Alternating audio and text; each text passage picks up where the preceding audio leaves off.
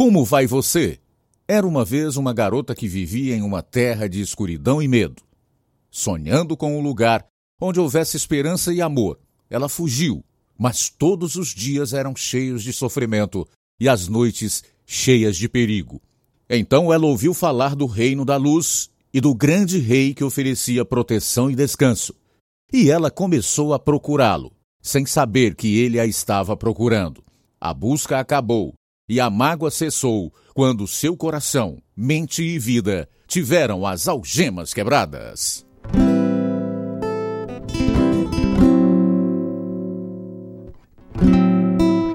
Algemas Quebradas, uma radionovela que conta histórias verdadeiras de vidas transformadas, é produzida em inglês pela Missão Pacific Garden em Chicago. Graças a amigos generosos que doam financeiramente, a Missão Pacific Garden oferece refeições nutritivas, roupas limpas, assistência médica e odontológica e um lugar seguro para dormir. Tudo de graça para as pessoas em situação de risco no centro de Chicago. Centenas de homens, mulheres e crianças recebem tudo isso e estão sendo apresentados àquele que veio para nos libertar. Agora, transmitindo para o mundo inteiro, aqui está o programa número 2732, versão brasileira 100, da série Algemas Quebradas. O programa que faz você olhar para si mesmo e pensar. Vai embora, vai embora, não olhe para mim. Stephanie, acorde, acorde, querida. Você está apenas sonhando. Ah, papai, papai, todos aqueles olhos estão olhando para mim. Tudo bem, Stephanie. Foi apenas um pesadelo. Agora se senta. O que foi que você sonhou? Foi meu médico, ele estava me examinando e então. Fica calma para eu poder entender, Stephanie. Papai, foi horrível, foi terrível. Ele não parava. Stephanie, chega, para com isso! A mulher em nossa história tinha apenas 10 anos quando o trauma em seu mundo começou a invadir seus sonhos. Nem mesmo a segurança do lar e dos pais conseguiu dissipar seus medos. Devido à natureza dos assuntos deste episódio, não recomendamos para crianças. Os pais dela não sabiam como resolver a angústia e os medos dentro dela.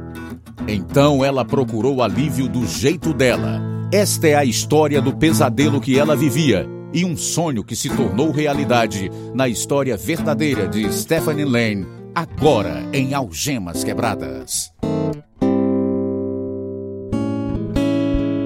A resposta do meu pai quando relatei mais detalhes sobre meu pesadelo naquela noite me fez ser relutante no futuro em compartilhar as experiências da vida real.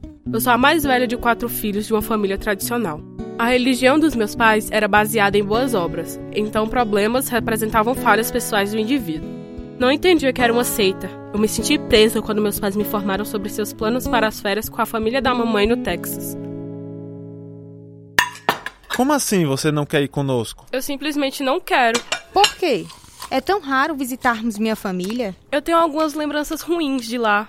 Do que você está falando? Stephanie, fala. É sobre o Wayne. Ele entrou em nosso quarto quando estivemos lá pela última vez. Eu odeio. Ele me tocou. O quê? Você está mentindo. Você está me dizendo que o filho da minha irmã se comportou assim com você, Stephanie? Ele não faria uma coisa dessa. Não acredito. O que há de errado com você? Acalme-se, querida. É claro que ele não fez nada. Stephanie, você vai conosco. E eu não quero ouvir mais sobre isso. Eu vivia com a dor de ter sido molestada por Wayne e outros, incluindo o cara que trabalhava com meu pai. Continuei tendo pesadelos que me aterrorizavam, mas meus pais não podiam ajudar, trancados nas negações por causa de suas crenças religiosas. Morávamos em Utah, e aquela longa viagem até o Texas, quando eu tinha 13 anos, me encheu de pavor. Estar lá era ainda pior. Finalmente confiei em uma de minhas tias.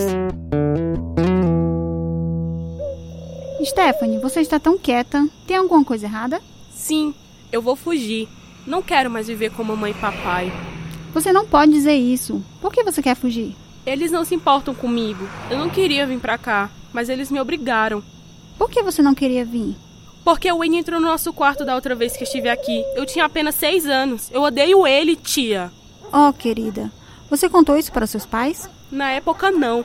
Mas eu disse a eles recentemente, antes dessa viagem. Eles não acreditaram em mim. Agora eles olham para mim como se eu fosse uma doida. Sinto muito, Stephanie. Eu estive enjoado o tempo todo que estivemos aqui. Ontem, me obrigaram a dar uma volta com ele, no Jeep novo. Ele fez alguma coisa? Não, mas não me senti bem. Vou falar com eles. Não, não vai adiantar nada. Tentei fugir quando tinha oito anos, mas fiquei com frio e voltei. Agora tenho idade suficiente para sobreviver sozinha. Ah, você é muito jovem para ficar sozinha. Você quer morar comigo? Posso mesmo? Deixe-me falar com eles, ok? Meus pais concordaram e fui morar com minha tia, mudando para outro colégio. Buscando o alívio dos meus medos de proteção daqueles que haviam me machucado, eu me envolvi em ocultismo. Me aprofundei na adivinhação usando cartas de tarô e passava horas na biblioteca lendo todos os livros que podiam encontrar sobre guias espirituais. Também me envolvi com um menino na escola, o que preocupou minha tia, tanto que ela me mandou de volta para casa. Mas fugi de casa pelo menos uma dúzia de vezes. Como meus amigos eram mais velhos, eu sempre tinha um lugar para ficar. Tentei manter minha vida em ordem. Tentei terminar o ensino médio, mas um dia, quando eu e uns amigos estávamos fumando maconha em um galpão perto do colégio, a polícia que fazia rondas antidroga nos abordou. Eu estava mais longe da porta, então meus amigos passaram a droga para mim. A polícia nos revistou e nos levou à escola para uma busca mais completa. Como não encontraram nossas drogas, eles nos liberaram. Essa foi por pouco. Cara, eu fiquei com muito medo. Stephanie, onde você colocou as drogas? Escondi enquanto a gente chegava à escola. Joguei numa lata de lixo enquanto eles caminhavam na nossa frente. Bom trabalho, Stephanie. Não aguento mais isso. Vou desistir de estudar. Eu estava morando na casa da família de uma amiga que sua mãe nos deixava fazer o que queríamos. Então saíamos, íamos para a farra todas as noites e ficávamos até as quatro da manhã. Depois de um tempo, tentei organizar minha vida fazendo um supletivo. Eu era uma estudante séria, que terminava todas as minhas tarefas. Então tirei minha carteira de motorista e trabalhei por um tempo. Mas logo percebi que poderia ganhar mais dinheiro vendendo drogas para sustentar meu próprio vício. Ei, Stephanie, você ouviu seu irmão mais novo do Tom? Não, o que foi? Ele morreu de overdose, 12 anos de idade. Cara, isso é muito triste. Sim, mas que maneira de ir? Quer dizer, existem maneiras piores. Uma viagem e tanto. Sei não. Olhe pro Rian.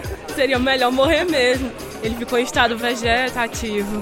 Mas também, ele é estúpido demais. Tomou 100 comprimidos. Você tem que ficar no controle. Você não pode deixar as drogas controlarem você. E ainda tem o Técio, que ficou chapado por nove dias. Quem imaginaria que isso ia destruir os rins dele? As drogas ou são suas amigas ou inimigas. Vou te dizer uma coisa. Stephanie, se eu tiver algum problema, vou sair por aí. O que você quer dizer com isso? Não quero voltar para a cadeia. Vou ter uma overdose primeiro. Sério? Eu não sabia que a prisão poderia ser tão ruim. Foi um longo pesadelo. Não muito tempo depois disso, meu amigo teve uma overdose e morreu em vez de ir para a cadeia. Minha vida continuou a piorar. Às vezes eu morava na rua, no banco de trás dos carros ou na praia. Meus amigos eram mendigos e ladrões, e a maioria estava envolvida com ocultismo, principalmente bruxaria. Por um tempo, morei com uma garota que a mãe e o namorado vendiam drogas, e nós viajávamos muito. Durante esse tempo, eu estive obcecada em aprender sobre magia e exorcismo.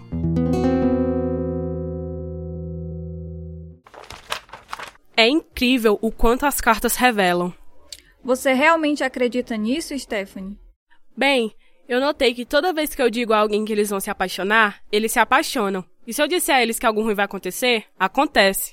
Talvez seja o poder da sugestão. Talvez.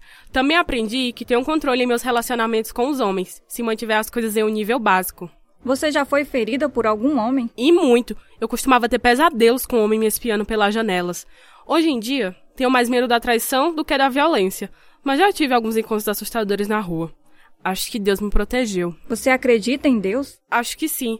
Eu ia à igreja quando menina, mas minha mãe também se interessava em ler cartas de tarô. Então. Stephanie, quando você estava mexendo com suas cartas de tarô, outro dia eu vi um grande espírito em forma de homem na sala com você. Sério? Acho que o que você está fazendo é do mal. De jeito nenhum. Não há nada de errado em tentar saber o futuro. É inofensível e é real. Mas o aviso dela me fez pensar e foi um ponto de virada em minha vida. Olhei para minha caixa de roupas esfarrapadas, violão e livros sobre ocultismo e percebi que minha vida estava uma bagunça. Liguei para meus pais e eles concordaram em me deixar voltar para casa. Comecei a frequentar grupos de apoio para adolescentes com vícios e grupo de autoajuda. Foi assim que conheci meu primeiro marido, que era um paraplégico. Ele era músico e me ensinou a escrever letras de músicas. Começamos a morar juntos no meu aniversário de 18 anos e depois nos casamos. Nosso melhor amigo era Samuel, um homem que usava e vendia muitas drogas. Ele usava roupas bonitas e sempre andava de carro novo. No meu aniversário de 21 anos, eu estava sentada do lado de fora quando Samuel chegou e começou a falar comigo.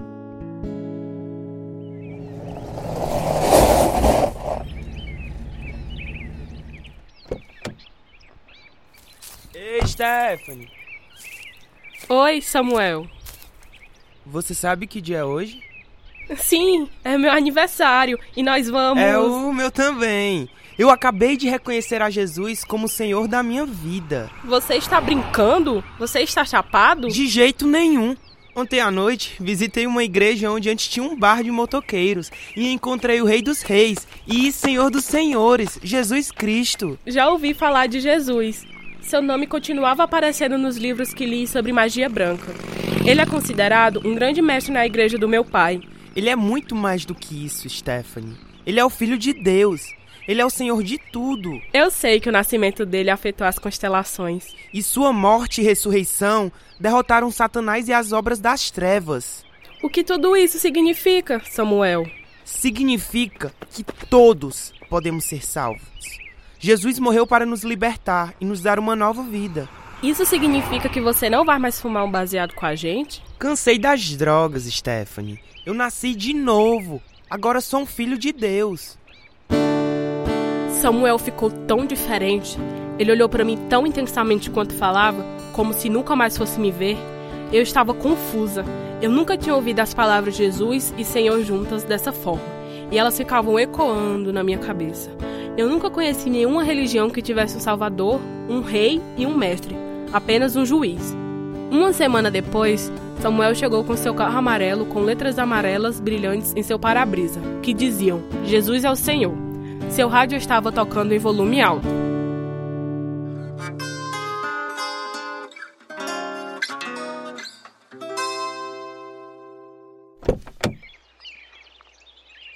Qual era o programa que você estava ouvindo? Ah, é Algemas Quebradas. É um rádio drama cristão. Histórias verdadeiras, sabe? De pessoas que foram transformadas pelo Senhor.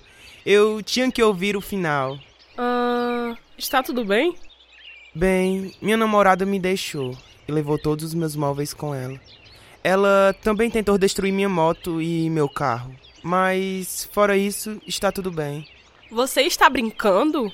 Ei, é tudo besteira comparado com conhecer Jesus. A maioria dos caras iria atrás dela e se vingaria. O velho Samuel teria feito isso, Stephanie.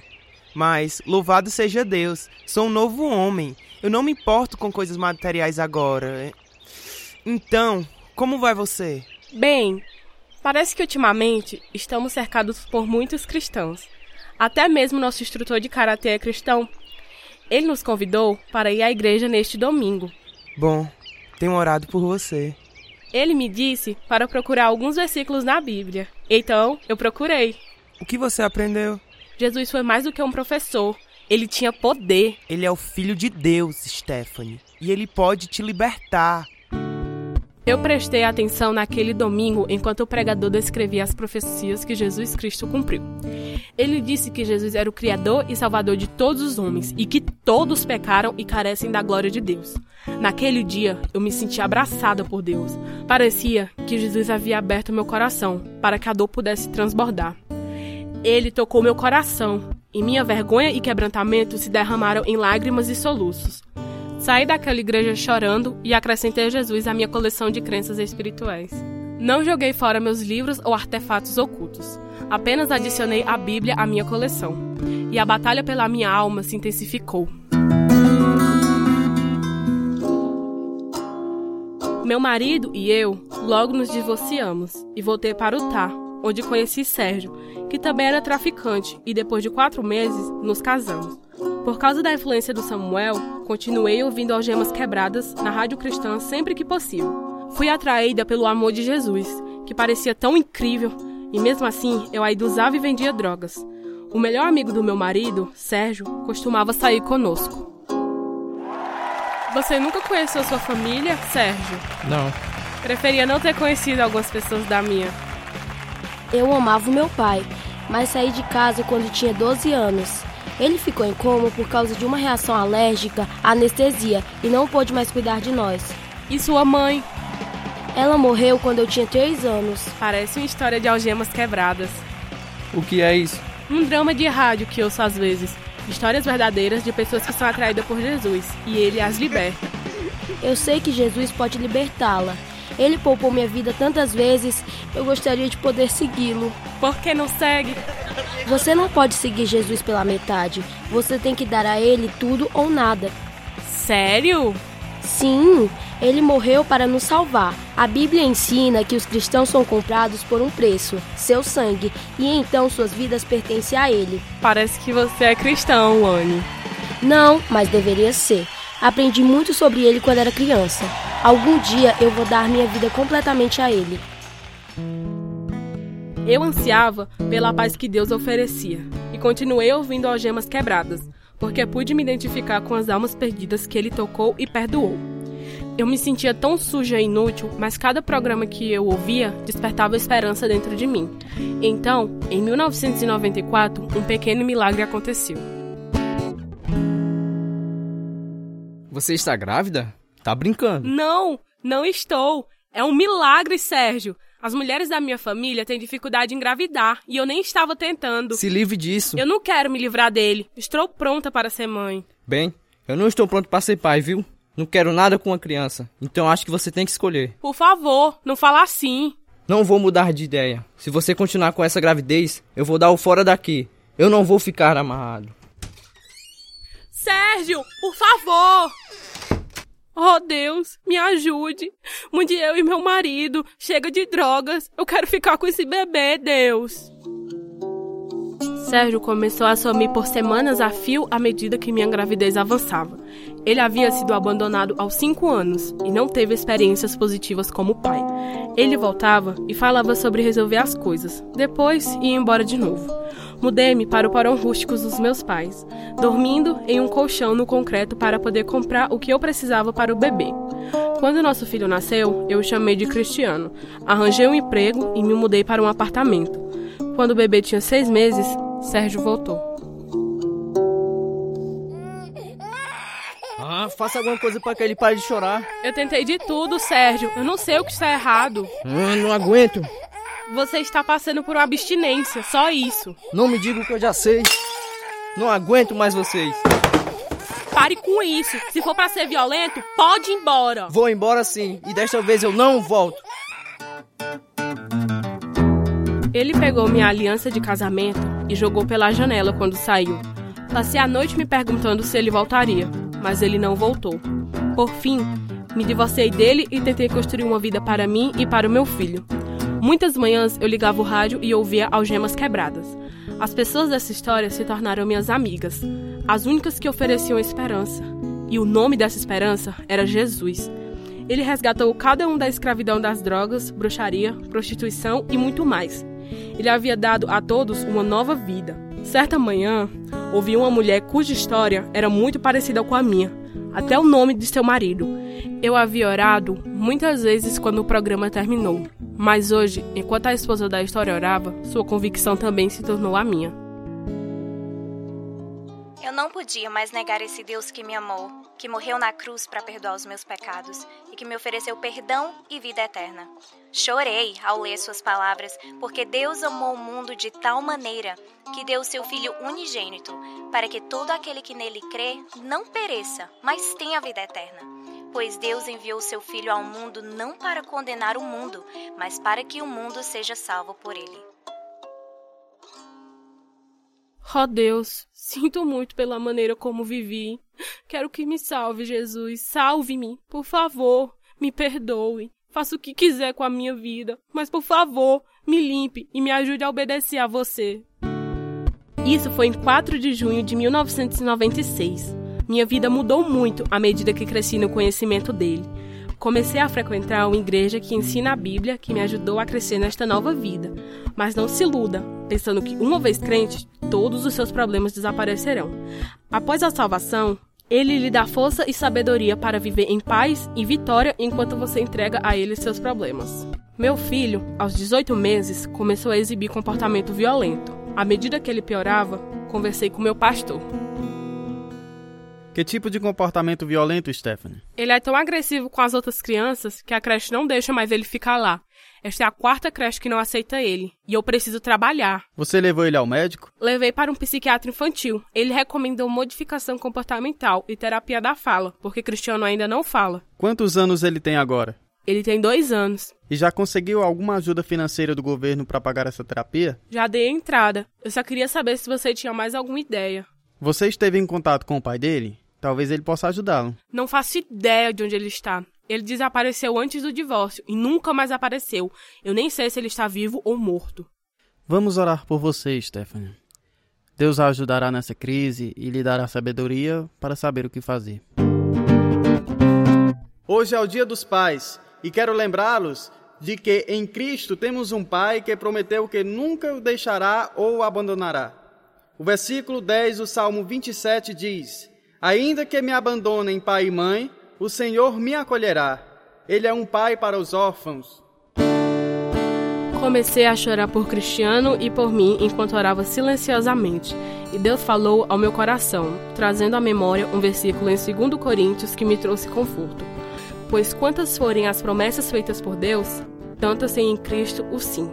Por isso, por meio dele, o Amém é pronunciado por nós para a glória de Deus. Depois de chegar em casa, caí diante do Senhor e abri minha Bíblia em João, capítulo 9, versículos 1 a 3.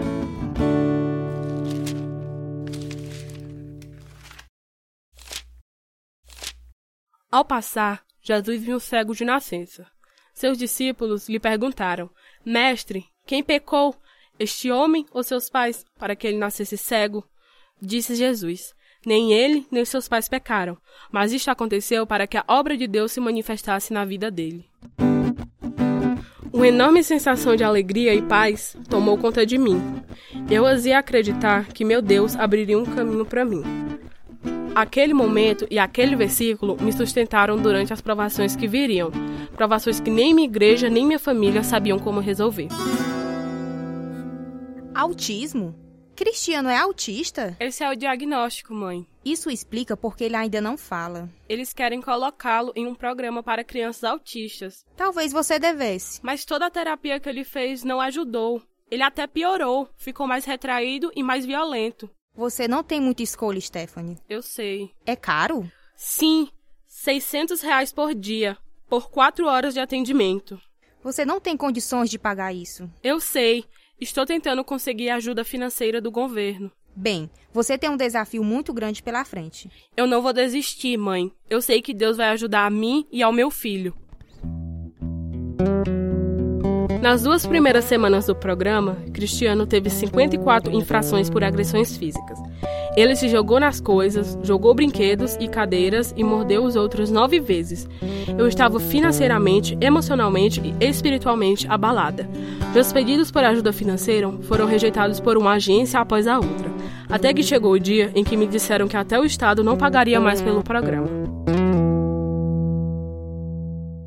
Pastor, eles querem que eu renuncie à guarda de Cristiano. Por quê? Porque dizem que ele deveria ser internado em uma instituição psiquiátrica e eu não tenho condições de pagar. O que acontece se você renunciar? Sendo sob a custódia do Estado, o Estado paga. Mas eu amo meu filho, eu quero ficar com ele. Será que você consegue de volta depois de um tempo? Acho que sim. Talvez Deus use esse tempo para fortalecer vocês dois. Eu não quero desistir do meu filho. Stephanie, deixe-me orar com você. Às vezes, Deus nos pede para fazer coisas muito difíceis mas por meio delas ele é glorificado e nós somos santificados. Não podemos ver o porquê, mas ele conhece o fim desde o princípio. Confia nele. Cristiano, meu filho, você vai ficar neste lugar por um tempo, querido. O Senhor estará com você o tempo todo. Ele cuidará de você e de mim. Em breve, mamãe voltará para buscá-lo e trazê-lo para casa novamente. Eu prometo. Por causa do meu longo envolvimento com o ocultismo, comecei a participar de um estudo bíblico sobre quebrando correntes do maligno. Quando cheguei ao final do estudo, meu filho começou a exibir grandes mudanças em seu desenvolvimento e aprendizado. Deus fez uma poderosa transformação nele. Durante esse tempo, conheci um homem maravilhoso que amava o Senhor e tínhamos muitas coisas em comum. Então você gosta de música cristã, Stephanie? Eu adoro. Às vezes escrevo letra de música. Eu componho música cristã. Nós deveríamos trabalhar juntos algum dia. Eu gostaria que isso acontecesse. Seu filho já teve notícias do pai? Não. Ele desapareceu quando o Cristiano tinha seis meses. Ele passou um tempo na prisão. Eu sei disso porque uma antiga namorada dele me ligou e contou. Então ele não ajuda a sustentar o Cristiano? Não. Eu orava por ele até ano passado. Então eu entreguei a Deus. Preciso te dizer uma coisa, Stephanie. Eu estava orando por uma mulher com um filho de quatro anos porque não posso ter filhos. Eu já tive câncer duas vezes. E eu preciso te dizer, Ricardo, eu não estava atrás de encontrar ninguém. Eu disse ao Senhor que se ele quisesse que eu conhecesse alguém, ele teria que mandá-lo à minha porta. Já já eu chego aí, viu? Ricardo e eu nos casamos em 1999 e conseguimos trazer Cristiano de volta para casa em março de 2001. Alegro-me no dia da minha libertação, quando Deus me resgatou do reino das trevas para o seu maravilhoso reino de luz e paz. E como sou grata por cada testemunho no programa Algemas Quebradas, que me falou de Jesus e a salvação que ele nos dá. É por isso que estou compartilhando meu testemunho para que você também ouça e creia. Jesus disse em João capítulo 5, versículo 24: Eu lhes asseguro, quem ouve a minha palavra e crê naquele que me enviou, tem a vida eterna e não será condenado, mas já passou da morte para a vida. Amigo ouvinte, Deus quer que você seja salvo. Ore conosco agora. Senhor, estou aqui, um pecador carregado de culpa e vergonha. Salve-me, Senhor. Eu creio que Jesus morreu pelos meus pecados eu creio que ele ressuscitou dos mortos. Entra no meu coração e na minha vida, Senhor, e ajuda-me a viver para ti. Em teu nome eu oro. Amém. Se você quiser saber mais sobre a salvação, escreva para nós. Algemas Quebradas, Caixa Postal 1, Nova Russas, Ceará, Brasil. CEP 62 e 200, traço 000.